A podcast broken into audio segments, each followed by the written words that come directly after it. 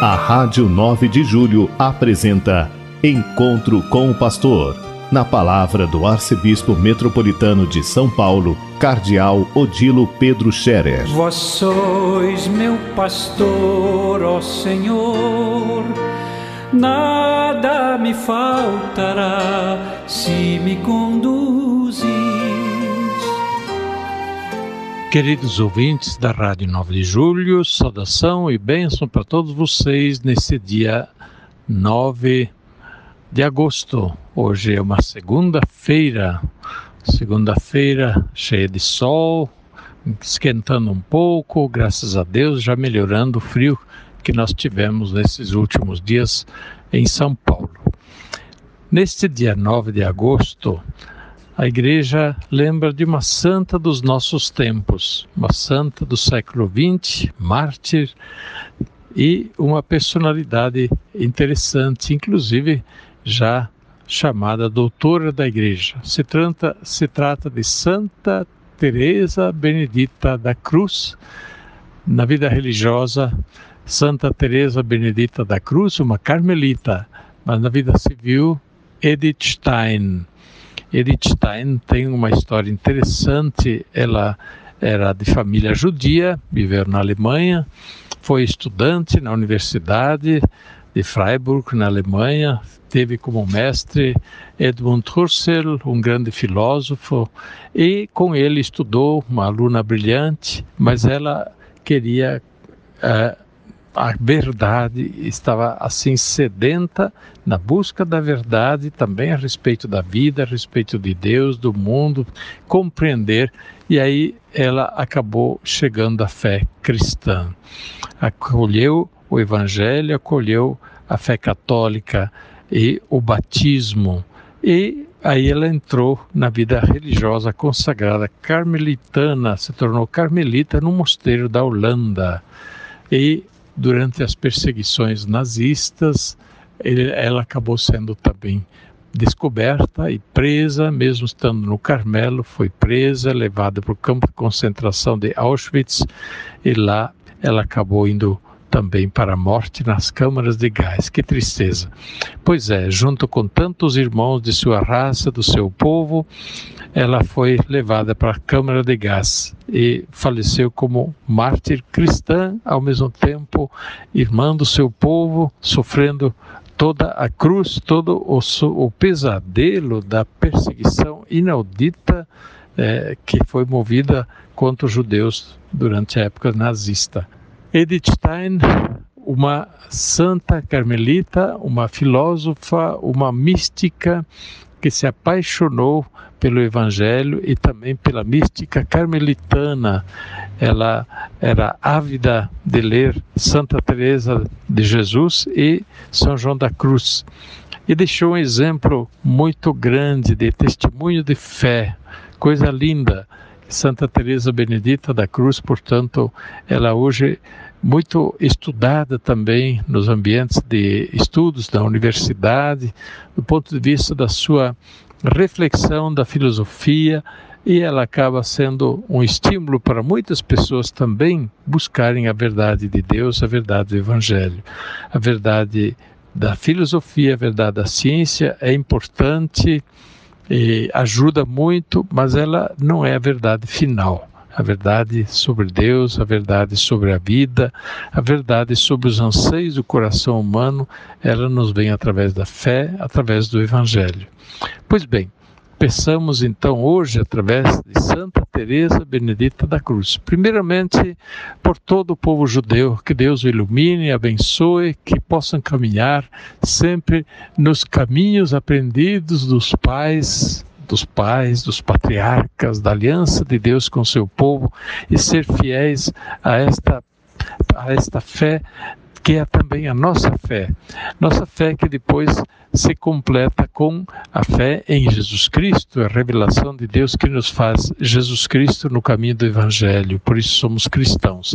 Mas nós temos ligação muito profunda e próxima com o povo judeu e com a religião judaica em vista da fé comum a partir do Antigo Testamento. Rezemos hoje também de modo particular pelas pessoas que são perseguidas por causa de sua fé e por causa da sua raça ou qualquer forma de perseguição. Não é justo que uma pessoa seja perseguida por causa de sua fé, de sua raça, da cor de sua pele, das suas ideias, do seu pensamento. Né? As pessoas devem ser profundamente respeitadas e não perseguidas. Rezemos também pelas pessoas que estão à procura de Deus, e muitas vezes com muito sofrimento interior, com muita angústia, estão à procura da serenidade do coração, buscando compreender melhor a vida e o sentido da vida e, portanto, a partir disso também o sentido da religião, o sentido da moral. Rezemos por essas pessoas para que, exemplo de Edith Stein, não deixe de procurar e tantos outros convertidos que também fizeram um itinerário de conversão ao longo da vida e depois de muita busca encontraram a paz, encontraram a fé, encontraram Deus. Nós iniciamos mais uma semana e esta, no mês de agosto, é a semana dedicada à família e à vocação ao casamento, a vocação a formar família. Nós queremos, nesta semana, de modo particular, estimular a todos aqueles jovens que estão pensando em formar família.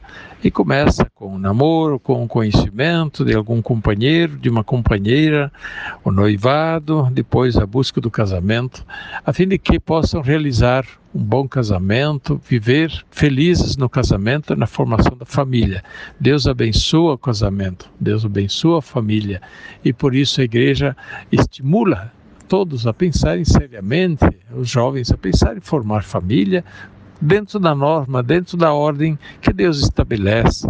E por isso, respeitando a lei de Deus, respeitando a natureza, formar família é uma bênção de Deus. E é necessário também a família levar em conta aquilo que é a ordem da natureza e a ordem da justiça.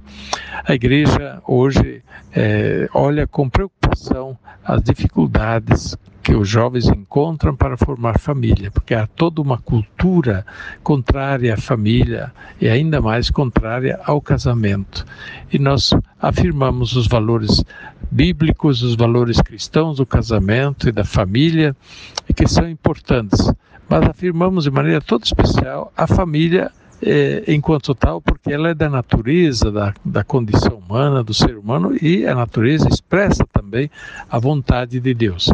Pois bem, que Deus abençoe todas as famílias, abençoe todos os jovens, a fim de que sejam felizes na busca por formar uma família, por fazerem um casamento e sejam bem-sucedidos e sejam felizes.